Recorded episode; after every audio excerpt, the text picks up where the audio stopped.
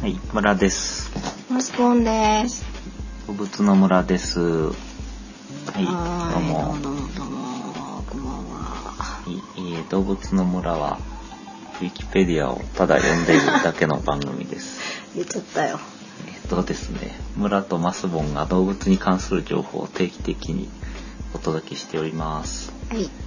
50音順に、あのつく動物から取り上げてまして、もっさりと体温低めでお届け中ということです。はい、今日も低いですね。はい、えー、今日も低いです。です。はい、27回目になりまして、うん。はいえーこの間からハ行に突入しておりまして、はい。えー今日は火のつく動物です。火、はい。火ですか。はい。なんか、人であ、人で、うん、あれ、何が人でだった話なんだっけえーっと、あ、鉄ルモズルか人で、人で、あとはなんだ。あとはね、えーちょっとヒョウとかが出てきましたよね。うん、うん、うん。あの、チーターの会の時。うん、これも、まあ、火のつく動物かなと。うん。うん。そうねそんな感じですけど、美。あおなじみビ美。ビビビちゃんがうちの猫 B ですね。通称 B です。寝てますね、今日はソファーで。寒くなってきたので、微動だなんかにしません。うんソファーのなんていうのかな、ソファーにかけてある布布の中に寝てお餅のようになってますね。入ってしまいましたけども、はい。はい、今日はじゃあ二人でお届けします。はい。はい。で、今日はですね、えーちょっと、えー挑戦、チャレンジングな感じでですね、はい。火のつく動物ということで一番身近な動物がおりましてですね、はい。人についてお届けしよおうー我々ですか。と。そうですね。はい。ちょっとね、あの、えーいつもこう、いろいろ調べるんですけど、うまあ、よくね、ウィキペディアをすぐ、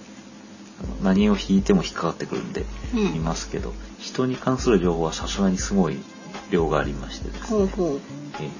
まあ、よく調べられてるというか、うん。なんというか、はい、まあ、あるんですけど、その中から、まあ、ちょっといろいろね、説明しますと、すごい長い時間になってしまいますし、うん。三十分ぐらいでお願いできませんか。 人の生活はとか言ってもそんなこと聞きたくない と思う思うので。冬は服を着。 みたいな。いいよ。そうなるんで、ちょっとまあ、あの、話を絞ってですうね、ん。こう生物学的な動物的な感じ。そのどんな特徴があるかっていうことをちょっと考えてみて、その中からですね、特にその外見の、まあ、なんていう外部形態に関する特徴と、うんうん。それから、えーすごいその他の動物にない特徴としてですね、うん分布が非常に広範囲だっていう、ああ。えーそのあたりに絞って紹介していこうそかなとっいかうそっふうにか思ってい。ます。寒いとこにも暑いとこにもいるとかそういうことですかね。そういうことですほうね。ほう。じゃあちょっとそこもお願いしますわ。はい、ということで、えー人に関する話を始めさせていただきます。はい。人に関する思い出ですかね。次は。流れから。思い出。思い出。 あ、なんかありました。人人といえばなん人か。といえば、うなんだろう。なんだっけ、記憶できるとかさ。ん、ああ。なんかそういうのがこうんうんう、うん、まあ犬とかでもね、覚えたりはできるけどね。記憶が、まあ、やっぱりあの、そうか何かの時に話しましたけど、体の、あの大きさというか、その体重に対するうんうんうん。脳の重さなり、容積なりうんうんうんが、まあ、他の動物と比べると圧倒的に大きいと。うんうん脳が大きいと。それが人の特徴かなと思いますけど。はい。まあ、それがありましてそのホモ・サピエンスっていう言葉ありますけどこれは、はいあのなんていうんですか人の学名なんですけどもはい。これは知恵のある人っていう意味だということで、うーん。やはっぱりい。知恵っていうのはそのまあ人が書いてる文章だからあれなんですけど、うんうん。まあ、その一つの人の特徴かなというふうに頭がいい賢い脳が発達してるみたいなそういう意味合いからま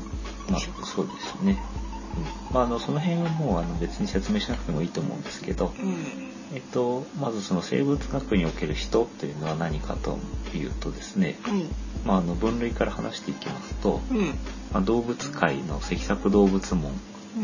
になりますけどその哺乳綱の中のうんサル目ですね猿なんだサル目ってまあ霊長目っていう言い方しますけど、その中の新縁あ新ま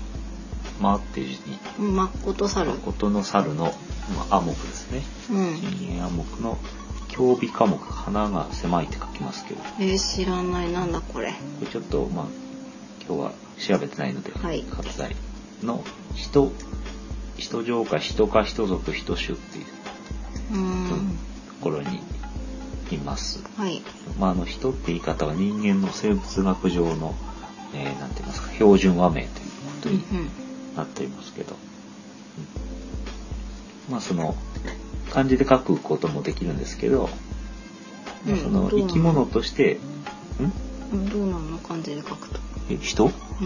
ああ やばいやばい えやばいやばいそれあはあびっくりした、うんびっくりしましたけど、まあ、金八先生でおなじみのあれですけど、あれですねええ、支え合ってあれですこれね合ってるあれなんですけど、あびっくりしちゃった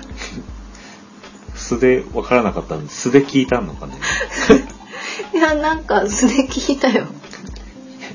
まさかすいませんびちょっっくりしましたけとど。こんなとこで決まってる場合じゃない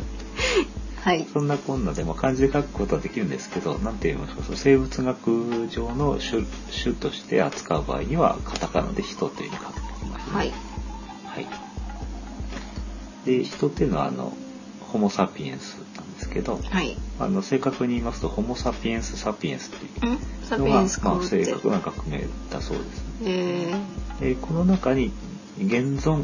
えー地球上に存在する人類は全てホモ・サピエンス・サピエンスという属の中に種類の中に種ですね。あみんな一緒なんだ、はい人類皆兄弟なんですねそうなんですね。つまりその外見が違うようなその、えー色の黒い人白い人それ全部、えー同じ種類で髪の毛とか目とか違くてそう、うもん、うんということで。うんあります。あのさ冒頭にも紹介しましたけど分布は世界中に分布していてまたその多様性も幅広いと、うんうんまあ、その髪の毛がどうだったり、うんえー肌の色がとかそういうことですね。うんうんあら終わった以上人 です。まあそのあのなんだろう種類っていう言い方するときにあの交配が可能かどうかという言い方があり考え方がありますけどほうほうほうほ例えばあの馬とロバの、ねえー合いの子のラバはラバ同士で子供ができないっていうねうなるほどそうねいう場合はまあ種類が違うという繁殖しないと言方をしますねうんうんで人間は人間同士の子供はみみみんな子供を作れますので、うんうんまあ、その同じ種類だというような、まあ、大雑把な言いあ方ですけど、はーい、そっかそういうことなのかそういうことですねうんあのの最もなんか発達した生き物っていうのは、まあ、いい印象がありますよ万物の霊長っていうね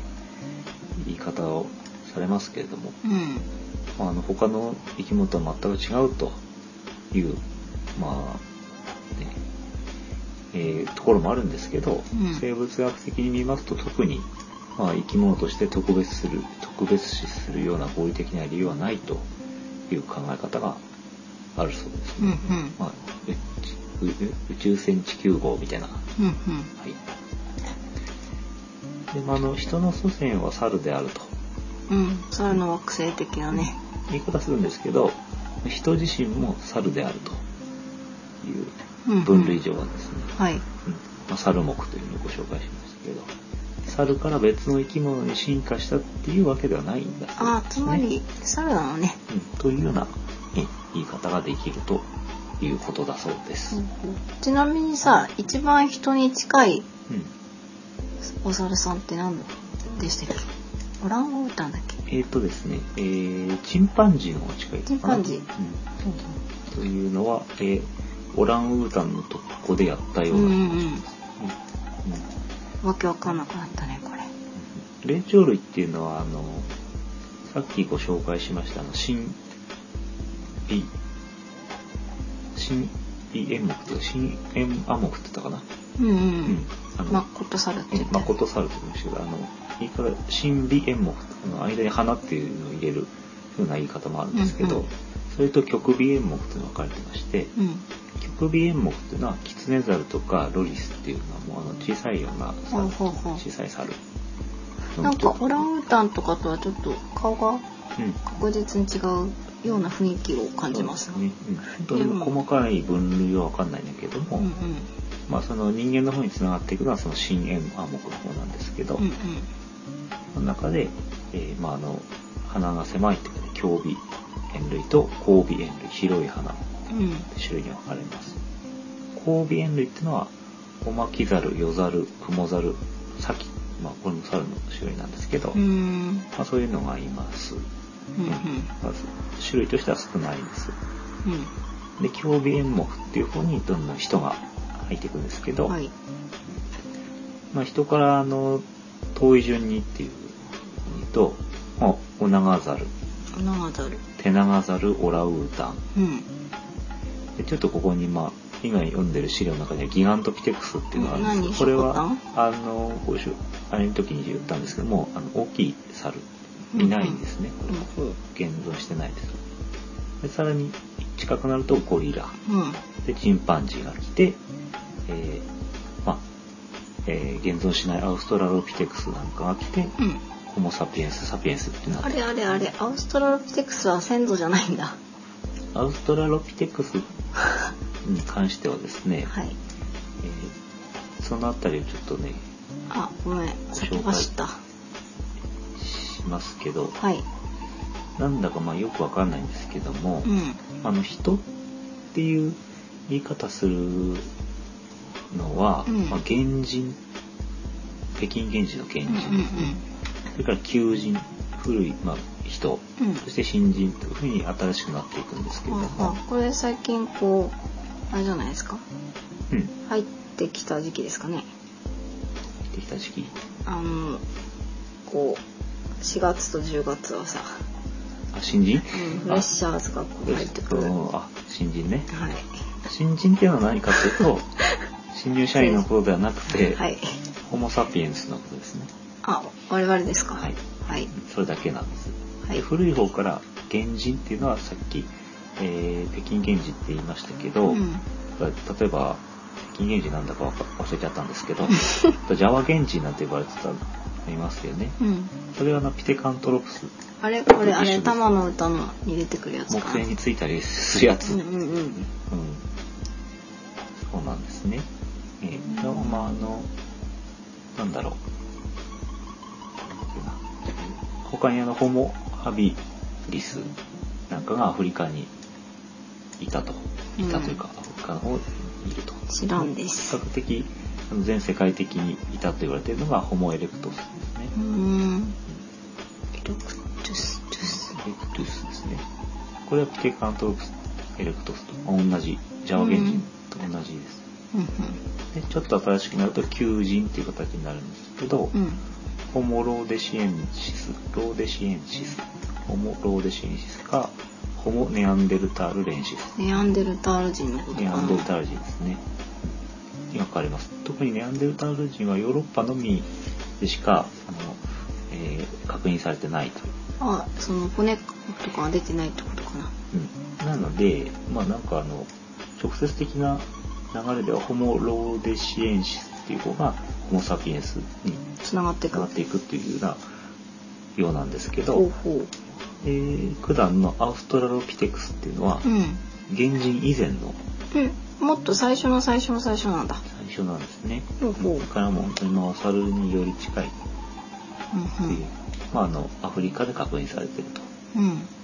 なんですけど、まあこの辺はあの諸説ありまして、うんよく分かってないし、うん。うん。まあどれがどのジャン分類に入っていくのかとかですね。うん、まあ今いないしね。そうなんですね。うんうん。ということで。はい。じゃあ学者さんに頑張っていただく方向でお願いします。だからあれか古い方からあのどんどん人がこう猿から立ち上がっていくような図でうん。言うと、一番猿に近いのはアウストラロピテクスと、うん。一番背が曲がってんのね。その次がピテカントロプス・エレクトスこれジャワ原人、その次がまあ教科書なんかではネアンデルタール人ってうんあうん。りますけど、まあ現状は多分ホモ・ローデシエンシスうんうんうん。最後にホモ・サピエンスうんというような順番かなというふうに思います、うん。うんうん。はいはい。そんなこんな で、えっと、分類と、なんだろう、進化みたいなうんうん。形で、一気にダダッと説明しております。はい。あ、で、何人の特徴って何なんですかはい。じゃあ、人の特徴というのを、じゃあちょっと挙げてみますと、はい。まあ、その、えー、人と、どの動物を比べるかっていうことなんですけど、うんやっぱり、哺乳猿猿ね猿の中で、えー、なんだろう類人猿に共通の特徴以外に、うんその人の独自の特徴としてどういうものがあるかと、まあそのあ猿と人を、まあえー外側からその外部形態から分けるあ。ってい火う、を使うとかじゃなくてってそういうことじゃなないく て、うんうんなんかそういう社会性とかそういうことではなくて、えーって考えてみますと、うん。大きく5つあると思います、はい。えーまず順番に完全に直立の姿勢を取れるということですね、これはつまり頭が両方の足の裏のうん。真ん中ぐらいの真上の位置に来るというまっすぐうん。あ、うん、はい。これがあの人特有の、うん。えー特徴とそれから乳幼児を除いてほとんどの場合二足歩行、うんうんうん。こういう猿はいないです、ねえーそれから前足の付け根が背中面の位置背中面っていうのかなはい中面っていうのかこれ、あれか、前についてない。な肩甲骨が後ろ側に、ろ。はあはあうんこのある辺のとこいうとかな。ことですね、ちょっと今肩触ってるんですけど、はい。うんうん、あのー、なんだろうあのちょっと猫とか言ったら遠いんですけど、うんまあ、うちに猫いるのであれなんですけどこうこうなんだろう肩がないじゃないですか、うん、なで型っていうか肩がないね。うんで肩甲骨があの人はこう背中側に開い開いてるっていうかねこうついてるけどうん。ああ、猫そってこいうのはそこそねこ。こうう、ん。た縦になってるとういんうか、うん。肩甲骨が閉じてるというか、うん。いう、まあ、そういういう意味で、まあ、人人っていうのは前足の付け根がうん背中の方の真ん中に近いと。うん。もう一つは後ろ足なんですね。手よりも長い。そしてかかとがあると。ほう。本当だ、足って長いんだね。うん、あの猿の多くの種類はっていうかほとんどの種類が手の方が長くてそっかそっか。で手をまああの地面につけて足も地面につけてという生き方、あの動き方をしていると。そっかそっか。そしてもう一つは体表面のほとんどの毛が薄く、うんうんほとんどの皮膚が露出しているというああ、そうだね。これまはあすごくあの大きな猿の中で大きな特徴かなうとん。思う、これなんでなくなっちゃったんだね。そうねなんでなんでしょうね今日ちょっとじゃあその毛のところについてあ、調べたんだ。焦点をわあ、当てます、すごい偶然。はいはい。でまあ、外見特に毛についてということなんですけど、えー、と人はですねあの、まあ、裸の猿とう言ん。われることがあるとまあ実際に無毛なわけじゃないんですけど、うん。まあ多くの部分で毛はあのなんだろう実際は産毛に覆われてるんですけど、うん。その産毛っていうのは細いし短いし、まあ、あのまばらなので、まあ、皮膚をねあの外から見ることができるんですね。うん守れる感じではないよね。はいまあ、こういうようなその肌が露出しているようなのに近い状態っていうのはうん。例えば他の哺乳類でいうと水中生活を行うようなものだとかうん。一部穴蔵にいるようなものに見られる、うん。私水中にいないうんですよ。そうなんですね人はそういう生活はしてないんだけど、うん。なんで毛がないんだろうかなっていうことうで、ん。なんで？えー諸説あるんですが定説はないうん。ということなんですけど、えーどういう諸説があるかっていうのをご紹介しますけほうど、ほう。えーこれも、ええー6つぐらい言われてまして、うんまず一つの説としては、えー寄生虫が取り付きにくいと、毛あがあノないミのでとかダニとかえーうんうんまあ、あるいはまあそれらがいた時も取り除きやすくするためあに確かに起用したんだとあるいううんうん説もう一つが体表を露出することで放熱効率を上げ、まあ、熱の発散を良くしてうん持久力を上げると持久力じじ持久力を上げるって何マラソンとかやっぱり狩りとかに必要なようにということなんだと思うんですけど体に熱が溜まってまあ何ていうか、えーし支障が出るのを防ぐためうーんえっと、後から紹介するんですけど、まあ、他の動物は、まああのえー熱を発散するシステムがあるじゃないですかうんベロとかベロであるとか大きな耳をしているとうか、んうん象とかね人間は、えー、と耳も小さいしその熱をあの発散するというかうん放熱する、えーには適してないわけですね、うんうんそれを補うのに、えー皮膚を出していえるというじゃあ腕とかからどんどん熱は出ていくのか、出ていきやすくなっているとうん毛うん毛がないからねえーもう一つの説としては、うんえーネオテニーの結果っていう、まあ、ネオテニーっていうのは幼形成熟って幼い形のまま成熟するっていう言い方なんですけど、ああ生まれたてっうんうんてツルツルのままってこと大体あの多くの動物っていうのはまあだんだん毛が大人になって生えてくるわけですけど、うんうんまあ、そうじゃないのもいますけどその特に髪の毛なんかは人の場合は最初ツルツルで、うん、薄薄々だよね薄くてふわふわしてるのがちゃんと大人になると生えますけど、うんうんうん大人になるとじゃないねなんか、うんままあ、あの生まれてから生えてきますけどネオテニーっていうのはその成熟してもその、えー未発達の部分が残るというような現象で、まあ、成熟してるっていうのは生殖期間は成熟あの成熟してないん発達しないと成熟とは言わないんで。あうんだからその正確に言うと成熟しても非生殖期間に未発達が残るっていうのがネオテニー、うーんうんその皮膚がに毛が生えてないっていうのはその未発達のまま皮膚が残ったという、あ本当はすごく分厚い毛になるところをうんうんそういう風な感じでうんうん、そうそういう風な感じで進化したのかしらとそうそういう説ですあともう一つはですね性的接触の効果を上げるための適用ってことなんですねこれなんか詳しく書いてなかったんですけど、うんうんなんか、まあ、性的接触の効果が上がるということがあるかもしれないね。かもしれないそうですね。うん、えー、なんか、ふっと今思ったんだけど、なんかこう、なんだっけ、足フェチとかさ、とうん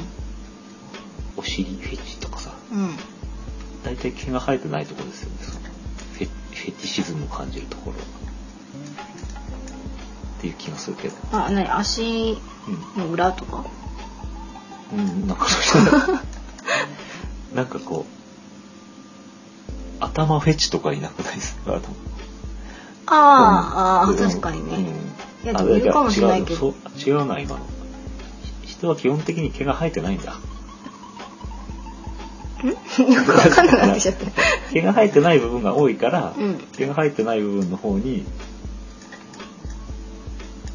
セクシズムを感じる割合が高いのは当たり前じゃない。そっか そっかちょっとあの、自己完結しましたもう。追求しなくていいよでもう一つの説としてちょっと興味深いのが、うん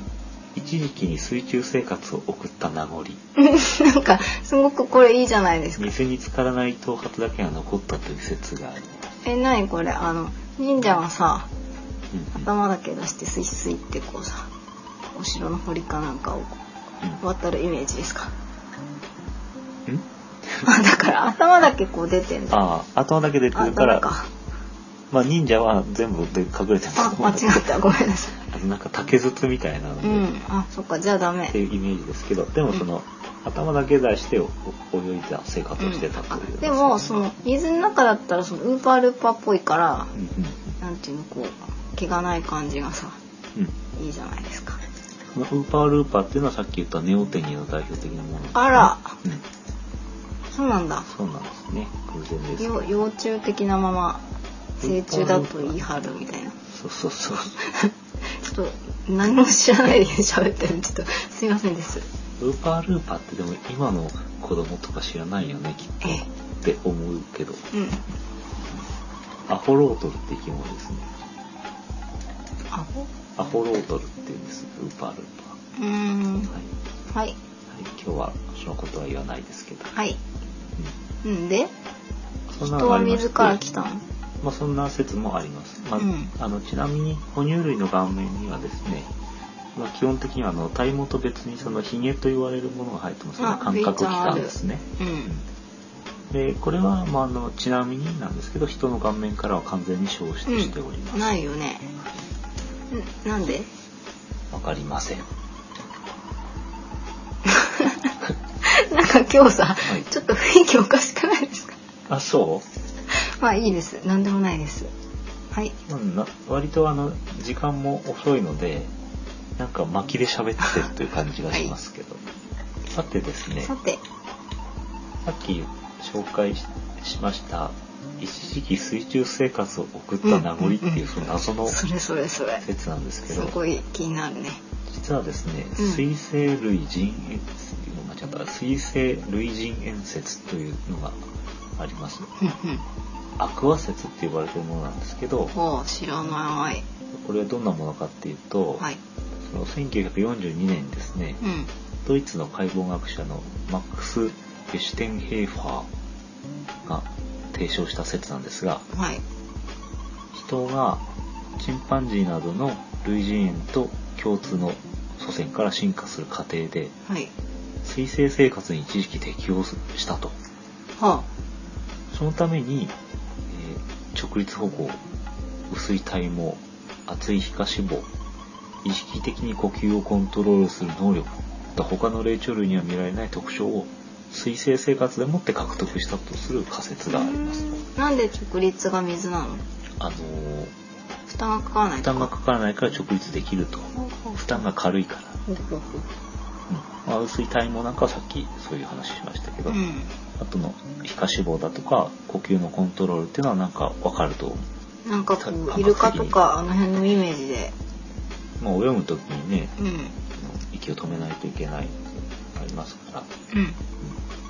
まあ、そんん、な斬新ですね。説がありましてですね、えーアクア説っていうんですけどこの仮説は、まあ、個人類学の主流派からほぼ黙殺されていますあれ、ということなんですけど、はい、ひょっとすると水生生活をしていた名残で、えー毛がないのではないかっていうようなことを言う人もいるとうーんいうことなので、まあ毛の薄い人も気にしないでという、うん、なんでそうなのわ？かんない 書いてありました書いてあった自分で書いたんだ嫌けな ど人だ。まとめがちょっと変でしたけどはい。水なんかね、まあ主流ではないってことだけはこの説はねうん、黙殺されちゃってるからね。されちゃってますけどまあちょっと変だもんねなんかちょっと感覚的にちょっとそそんなことうん、ないだなろんうとかこうこの辺に足ひれとかね残ってたらまたうんうん気持ちもちょっと違うでしょうけど。確かに、うん、まあでもそのいろいろまあいろいろというかまうんあそう考えると辻褄が合うところもあるよってうん。いう、そうだね、その体毛に関してとかはね、うんうん理由がよくわからないわけですからね。そうですね、はい、そんなあの毛についての話でしはい。たはいまあでも毛がないからさいっぱい服とか着てうんうんあれでしょまあなんか考え方によってはというかあれですけど服を着れば毛が必要ないっていうねその保温に関しては、うんうん退化しちゃったのかなまあ、そういう考え方もできると思うんですけど、うまあその話をさらに進めちゃうとそのはい服なん、服を着るとかですね、うんそれで自分で自ら体温の調節をできるということで、んうん人間はすごくその分布が広いわけですね、ああなるほど、うんどんどん増えてもう平気ん、あの寒いところに行けると、うんうんうんだからどんどん増えることができたっていうまあどっちが先だか分かりないですけど、うまんあ、そういうあの関連があるというふうに言えると思います。そうですねということでそのちょっと分布について紹介させていただきます。毛の話は以上で、えー終わりです。いいですかはい。はい。あの、人の分布とか多様性ってことなんですけど、はい。あの、人の分布はって、まあ、例えば、あの、この間、エチオピア区とか、その、うん。あの、なんだっけ、あれ、生物のとかく。生物地理区かな、のご紹介しましたけど、あの、人にとっては全く無意味ですよね。うん。人の分飛布を行考機えとるか上ででどは。こでも行けちゃうしね。そうなんですよね。その遠距離交通が発達してますし、うん。住居も、まあ、じゅなんでしょう、ちょまあ、そういう環境を調整する技術というかね、うん。えー人にはありますので、あの全く分布については、うん、その他の動物と一一緒に考えるのは、まあ、ナンセンスなんですけど、うん。おまあ、ご承知のようにほぼ全世界に分布しています。うん。うん。それであの人類の祖先はアフリカ中部に発生したものというふうに考えられているのはほう。皆さん知っていると思います。うんまあそのそんなこんなで、えーうんそっからじゃあみんなじわじわ渡ってきたの遠くまで。ではないかと考うんえられているそっかじゃあ最初はなんかタイが大きい川のそばで文明を作りみたいなそんな感じでどんどんこう畑とかでと。うん。ねまあなんだろうねあの本能的にちょっとこうなんか冒険心をくすぐられるとかいう言い方しますけど。うんこう遠くへなんか行ってみようかっていうなんか気持ちっていうのはなんかあるような気がしてん何俺の心の中にくすぶる何かの人の話人の中に、うんなんか旅行が趣味ですとかさそういう人いるわけで遠くに行くとか知らない街を歩いてみたいそうまあどこか遠くにね行ったりしたいわけなんですけどなん何かのようでしたまあねそうですね、うん、そんなこんなで、まあ、そういうえー衝動に突き動かされてどんどんうんうんこう分布しを広げていったんじゃないかと思うんですけど、あの現状、まあ、人がその進化の過程で定着しなかったのは南極大陸ですね。あ寒いから、まあ、あの一部の島とか小さい島とかもしょうんうしょうがないとして、う南極は定着しませんでしたと。んうんうん最も遅く到達したと考えられているのはニュージーランドだそうです。であの猿の話をすると基本的には熱帯の動物でうんえそうなのだってうんすごい寒いあの温泉入ってる人とかすごい寒いじゃんあの日本猿なんですけど、うん、顔若い人でしょえーそれはあの日本猿っていうのは猿の中で最も北方に分布している北限の猿なわけですねえ全世界的にってこと全世界的にそうなんですえー、そうなんだだって、えー日オ本ランウ猿ー偉タいンねとかチンパンジーとかさ森だもんね森があっってたかかいところに熱帯そっかすごい日本猿偉い日本猿っていうのはそういう意味で、まあ、世界的にその、いね、一番北にいるという、ねそっ、い意味があるんですけどあの人つまり人以外の猿で一番北にいるのが日本猿なわけで、うんそれを考えると人の生息している範囲っていうのはすごく広いわうけんうんですね、うんうんそうだね日本猿はまあ本州言うても本州なので、うんまあ、北海道より北の部分に人間はいっぱい住んでますから、まうあ、広く分んそっ布してかまあでも日本猿は暖房とかないからね北海道の人暖房あるけどね そう、 まあすごいそんなにすごいしょうもないこと言っちゃったけどまあ、でも結局そういうことこれだこそういうことだと思うんですけど暖房を取れるかって話そかの衣服や、まうあ、ん住居暖房、うんこういう身を守る方法が発達してる、まあ、火なんかもね含めてなんですけど、うんそれが人間の分布が広いっていう理由の一つですけど、うまんあ、そのそれだけじゃなくて体の構造上も割とその寒いところには適していると考えルルはえられています。えっと、どういうことかというとさっきちょっと紹介したんですけどうんあの、えーまあ後からご紹介しますがそのベルクマンの法則とアレンの法則っていうのがありますけどうんあの体が大きい方が、えー寒いところには有利なんですね。うんでそれから、えー例えば耳が大きいとか、うんまあ、ウサギとかキツネみたいにああいう、まあ、耳がうん薄い耳の薄い部分というかな皮膚の、うんそういうのが大きいと熱をえー熱がどんどん出ていっちゃうので寒いとこで不利なんですけどあまあそっかそっか人間は他の猿と比べてもその耳たぶがえー短いですし短いというか小さいし、まあうん厚いんだそうですねで尻尾もないと、うんないうんでまあ、ゴリラとかはでかいけど、うんまあ、日本猿とか比べると人はももっと大きいですよねあそっかそっか猿よりも人間は大きいんだ大きいと考えていい日ま本猿と比べた時ね、うん今ねなんとなくあその割かし大きくてそういうえー体の出っ張りが少ないので寒さには強いとうんうんあともう一つ寒さの対策としてはあの鼻がねあの他の猿よりもなんていうんですか鼻が通ってるというか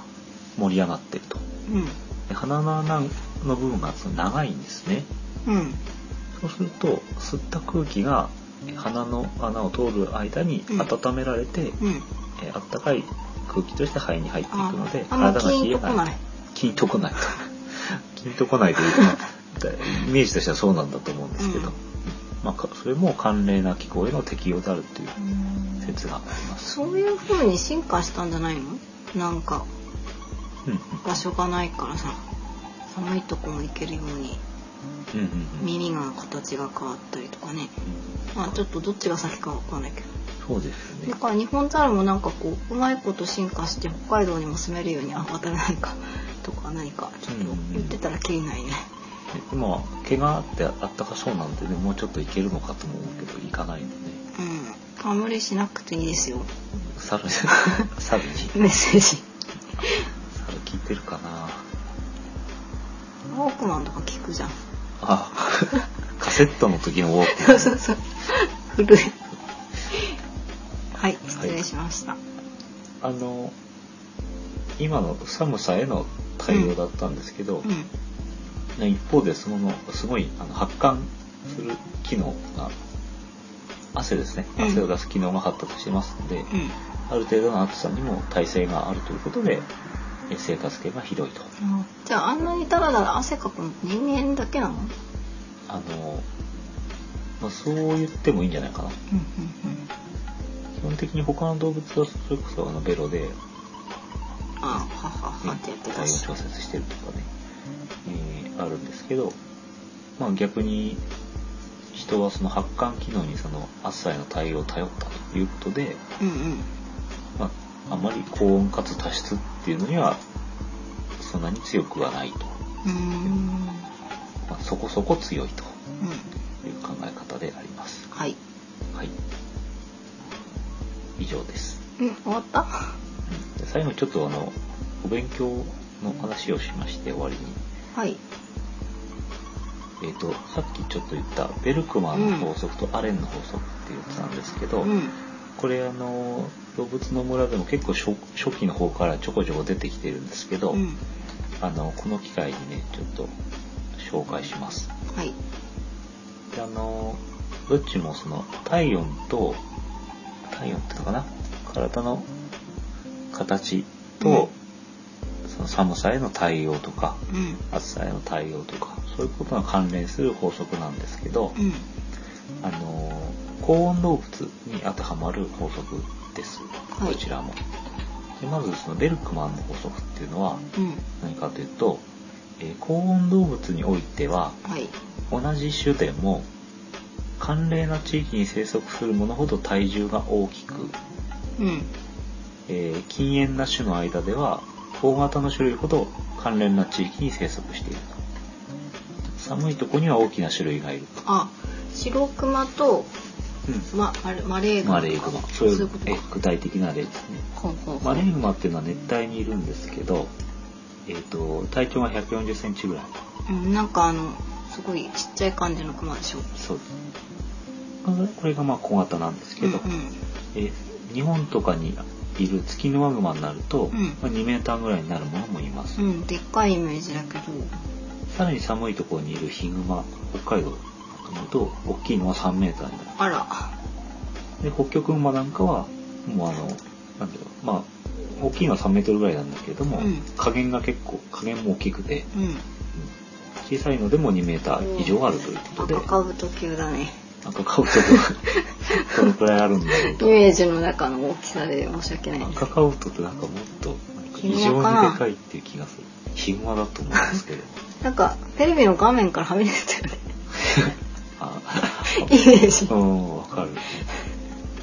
赤かぶと皆さん知ってますか赤カウトあれ調べてみましょうご存知の方ご存知ない方はまあそんなこんなで寒いところの方が大きいなっていうのも一例ですねはいこあとはあの国のでかいもっと狭い地域で考えても日本の国内でですねうんうん鹿見てみると、えー鹿っていうのは北海道からあのなんだ慶良間諸島まで多く分広く分布してるんですけ平ど間って沖縄の方う沖縄だと思うんですけどね、んええー江戸鹿って北海道にいますけどこれがやっぱり大きくてはい南の方の慶良間鹿っていうのは最も小柄小柄だとうんうん日本国内でも違うんだねそういうことですね、うん、まあベルクマンベルクマンこれはドイツ人の生物学者でありますクリスティアン・ベルクマンという人が1847年に発表したものなうんですけんど、こ古いですね800年代なんだれなんで大きい方が寒さに有利かっていうのはまあちょっと考えたらわかるんですけどうんあの体温保持との関わりで説明できますなかなか冷めないとかそういうこそういうことですね高温動物は体温を一定に保つので、とうんまあ常にあの体の中ではあのカロリーを消費して熱を生産してるわけですね。であの筋肉の運動だとかそういうものによって熱が生み出されるんですけど、はいえー体の中で熱が生み出されてうん体の表面から熱が出ていくので、はいえー寒いところの人は、えー体の中身が大きくて表面積が狭いほど飛ぶんですね。かうん体の中身が体の表面積が狭ければ狭いほど熱が出ていかないから、表面積が狭いうん表面積が狭いほどうん熱が出ていく面積が狭いわけだうかんら、うんうんでうんさてとはいじゃあ小さい体の方が表面積狭いじゃないかってことなんですけど、うんそうそうそうこれはその体内で熱を生産するわけだから体の大きさと表面積の比、比がそううん表面積の方が狭ければ狭いほど熱の発散放出が少ないわうんけ単純に体の大きさが大きければいい小さければいいってことじゃなくて、うんえー体重っていう、まあ、その熱を生産する部分とうん放出する部分の、えバランスなんだー割合比で、えーあのー大きい方が得なんです、うんうんじゃあそれを大きいクマとちっちゃいクマとでやるうとん大きい方がうん冷めないのうん、これはあの算数的に考えると、うん例えば1センチ四方の立方体とう10センチ四方の立方体があるとんうんするとうん1センチ四方の立方体はうん体積はあの 1×1×1 一 1, 1立方センチですようね、んああのうんそうそう1立方センチ、まあ、これが全部例えばその筋肉だとするとうん1立方センチメートルの筋肉があるわけですよ、うんうん、これをまあ1グラムとまあ仮にそういうふうにしてもいいんですけど、うんまあ、単位がとりあえずいいですわ1ですねその熱を生産する部分が1あるわけですうね、ん一方1立方センチの立方体の表面積はいくつかっていうと、サイコロ6面だからうん、 6でいいのそう6平方センチなんですねほだから1対6なんですう1対体6積と表面積は1対6だと、 1対66倍ねうんで体積と表面積がこうどうなれば寒さに強いかっていうと、うん1対6が例えば比で言ったら1対3だとか1対2になればうん熱の放出がより少なくなるわけじゃんああそっかそっかそっか表面積多かったらダメなんだよねどんどん逃げちゃうからね OKOK ということなんですけど、うんうんじゃああの10センチ角の立方体はどうかって考えた時に、10センチ角の立方体の体積は、 10×10×10 で1000ね、い1センですね、うん一方表面積は 10×10 の面が6枚ありますので、うん600ですね。 100×6600 はいうん、でさてとはい1センチと10センチの体積を見てみるとうん1センチ角と比べて10センチは体積が1000倍になってるんです、うんうん、つまり熱を作るパワーが1000倍になってほるうんですねほ、うエネルギー向上先輩とうん、一方熱が出ていく表面積はうん6平方対600平方なのでうん100倍、うん、あれあんま増えてないつまり体が大きくなると熱を生産する部分は増えが増える割合とああ放出する部分が増える割合体積は縦かける横かける高さで3つの方向で攻めるからうんいっぱい増えちゃうんだ、そうなんですねだから体積は3乗するんだけども、うんうんってこと、はあなるほど全然ごめん今まで分かってなかったわうんあのまあいいいあのーまどろっこしいんですけどまとめますと、うん熱の放出量は体長の2乗になるわけですね、体長の2乗うんまあ、体のもう大きさというかうんうん、うん2乗、一方生産量は体長の3乗になるので縦かける横かける高さだから大きければ大きいほどまあいっぱいその生産できる3乗になる方がですねより大きくなるわけですほうほうほうう OKOK んこれあのあるポッドキャストでですね、はいあの一つの例を挙げてまし あてるポッドキャストで他人の他人のやつで言ってましてあの鍋の考え方があって、うんまあ、もう寒くてお鍋のシーズンになりますけどはいお鍋をねグツグツ煮てると、はいまあ、火を止めるとはいじゃあみんなに取り分けるとうんで大きい鍋の具材はなかなか冷めないけど、うん自分の小鉢にとった具材はすぐ冷めてしまうと。そうだねうんそあれれいつまでも暑かったら大変ですよねまあいつもの暑かったら大変だっていう、まあ、それはつまり大きい鍋の方がですね冷めない冷めに行く表面積の割合が体積よりも体積の割合と比べたら小さくなるので、うん、そういうような冷めにくいとうんうん冷めにくいですねうん大きい方がうというのがベルクマンの法則です、んうんこれはあのどこで習うんだろうな高校高校の生物かなうん、私高校生物ないやらなかったんで習ってないです。これあのベルクマンとアーレンの法則どっちがどっちっていう、ね、問題が出ますけどなんかそこむ引っ掛けるとこなんだ。うん、あのうまいことですねベルクマンの法則は事例としてクマを扱ってるので、ベルクマベルン。クマンっていうのこれは覚えやすいというね、あ、そうやって覚えたんだみんな。まあ、なんか覚えるほどでもないんですけ どでもそのためかうんでアレンの法則と一緒に出てきたはずなのに、うん。アレンの法則は覚えてなかったんだよねなんだっけなこの法則と思ってあれじゃない名前のインパクトじゃない？確かに、アレンの法則でよく使われる、んえー例題としてはキツネなんですねうでもアレンとは全然こう名前的には関係がないので、んうん。まあ、インパクト的にはベルクマンの方がね勝ってるのかなと気がしああ。ますけどえで、すみませんアレンの法則教えてくださでアレンの法則っていうのは何かっていうと、い。うんあのベルクマンの法則より30年後ぐらいに発表されたものなんですけど、はい。えーこれも当然高温動物においてなんですけどうんの同じ種類の動物っていうのはあの寒冷な地域に生息するものほどはい。耳や、えーなんていうのかなくちばしというかとか、うん首とか足尾っぽなどの突出部分が短くなるうといん。うものです。なんだっけ泣きウサギみたいな感じ？そうウサギがよくありますね。寒い国のね。うん、えっ、とまあ当然あのベルクマンの法則もしっかりで例外はあるんですけど。うんまあ、その理論上は理論としては、うんまあなんかイメージしやすいと思うんですけどねこれはあの体の糖質部分が多い方がうん表面積が大きいのでうん。熱を放出する効率がいいというこあとーでそっかそっかやったら耳とか大きいと冷えちゃうんだねそうそうそうということですだから、えーあったかいところにいるほど耳が大きいとか、ああじゃああのなんかこう耳の大きいうん狐とかっていうのは、うんあったかい国のうん狐なんだそうですね。あのフェネックなんていうキツネがいますけど、うんうんすごく耳が大きいです。これは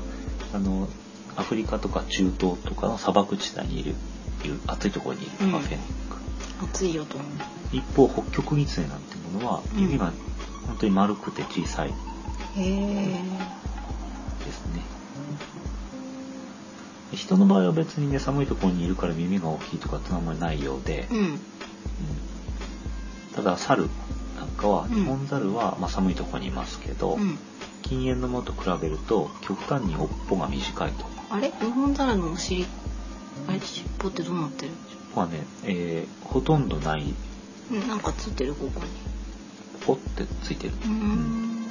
尻尾がねあのないわけではないんですうんうね、んうんけどすごく短いへ尻尾でぶら下がったりする猿の映像ってありますけど、日本猿は尻尾でぶら下がったりしないです、うんそれがあのアレンの法則、ーアレントうんこれは別にあの数学的な計算をしなくてもしてもいいですけど、うんあ面積が増えちゃうとは結局さっきのと同じような計算だと思います、いはいうんというのが、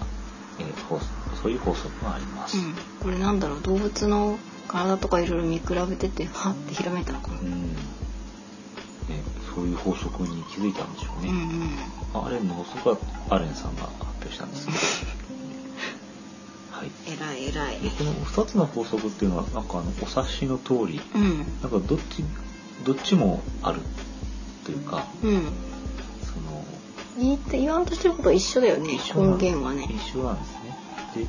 あのしかも同じどっちも同時に起こるわけうですんね、うんまあねそりゃそうだな北極馬なんかは、えーヒグマに比べるとうあんの体大きいんですけどうん耳は小さいとか、うんちっちゃいねうんフェネックは、うんまあ、あの体は小柄なんですけどうん耳が大きいとか、うんうんまあ、こういうあの両方の法則をが見られると。うんうんという、まあ、これはまあ体温保持に関するものなんですけうど、んうんまああれだよねそしたらその住んでるとこに合わせてそういうふうにうん適応してったんでしょ体がまあ、そういう言い方もできると思うけど耳の大きい個体が生き残ったとかそういうの、ね、こともあるのか逆もあなるとの思いますけどねい。やなんか人間もさ寒い国の人の耳がちっちゃくなったりさ暑い国の人のうんうん耳が大きくなったりとか何か起こってもいいんじゃないのかうんまあ、例えばタイタイの人とかすごい小さいですよね。んで体がうんそうなのううんーんドイツの人とかすごい体がでかいですよね。えそうなのロシア人とかの背が高いですよね。寒いからっていうこともあるかなと思うんだけど、うん例えばマサイ族の人とかすごく背が高かったりするじゃないですか。あれではどうすんのよだからどうすんだよと別にだから人間の場合はあんまり当てはまらないと考えていいんじゃないかなと思いますけど、うん、うんそっかまあ全部に当てはめようとするともうダメか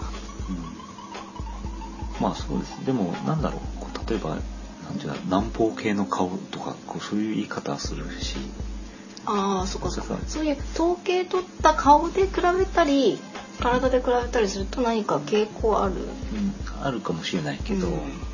人間の場合はすごく個体差が大きいとういん、ううこん、とそうでだねうん私別に東北出身だからちっちゃいわけじゃないですよ身長がそうああ大きくなきゃなんない大な、きくなきゃなんないよね、本当はうん、ねすごいダメじゃないですか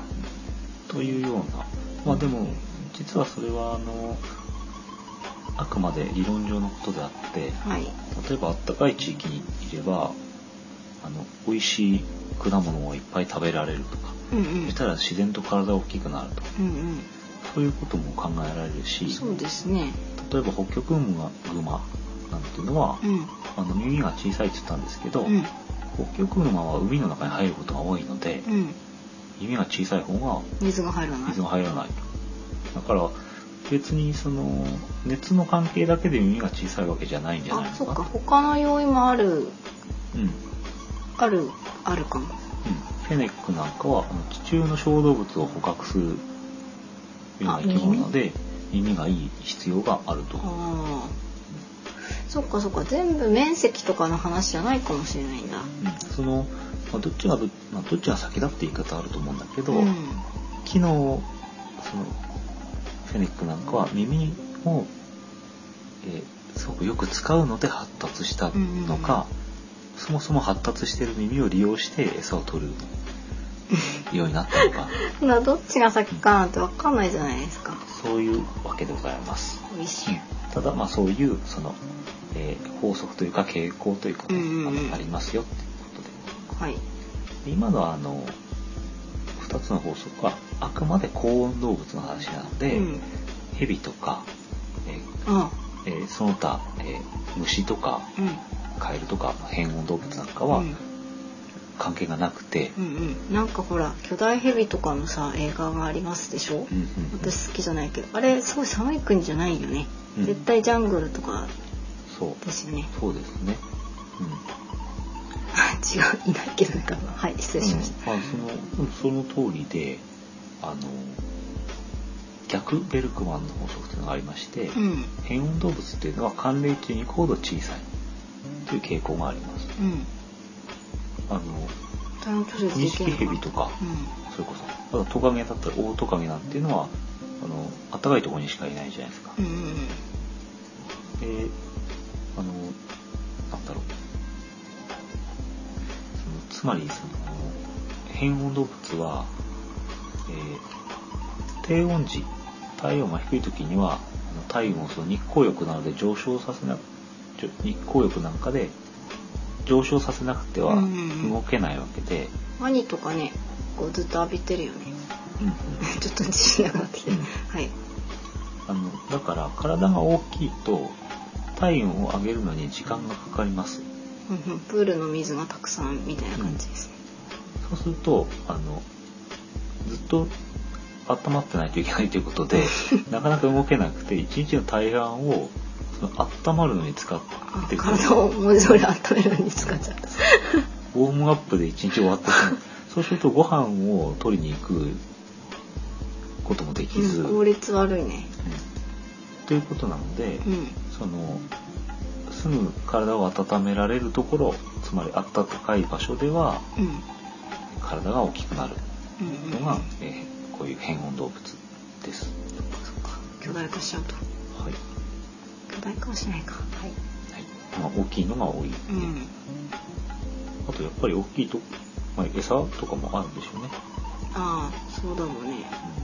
うん、コオロギなんかは、まあ、寒冷地だと活動できる時間が短いっていうことで、うんまあ、成虫になるまでに取れる食料が少ないから、うんうん寒冷地では小さいんだというふうに、そういうふうに言われてるそうです。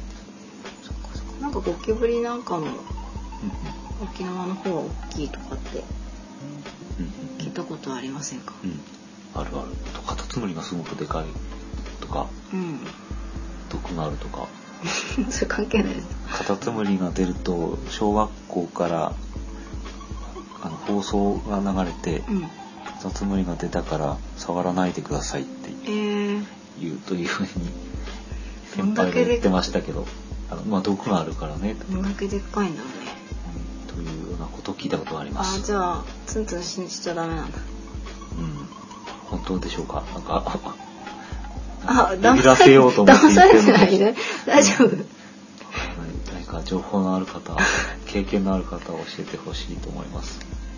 まあ虫とかうん蛇とかはそういう風になってるんじゃないかとはい、はいという説があります。はいはい。うん。に人の話じゃなくなった。人の話じゃなくなりましたし、まあ、人はね、あんまりこの法則には当てはまらない えじゃあじゃあなんで言ったのなんで言ったかって、まあ、当てはまると考えられてるとこもあるっていうあ話でしたね。耳とかそうそうそうそうそう。うん。耳とかは小さいんで、寒いところにも適用できるんじゃないかっていうのが、そっかそっか猿よりも一回り大きいから、うんうんというような話をしたわけであります。はい今日はあの人からあの大きく3つ紹介しまして大体人っていうのは何なのかっていう分類の話とまあ人という字は人という字はどう書くのかという 話あとは人の特徴特に毛について まあ大体系の話でした大体ね特にっていうかそして人の分布ということであのベルクマンとアレンの法則なんかを紹介したわはいけです、はい以上人の話ですはい一一番身近な生き物ということでありました。え人に関する何か思い出はありますかとか言うと、それは、なんか、誰か個人特定の個人への 特定の個人への思い出みたいな恨みや思いやそういうあれですかねということなのでその辺は語らないことにしてはいえっ、と人に関する本っていうのをちょっ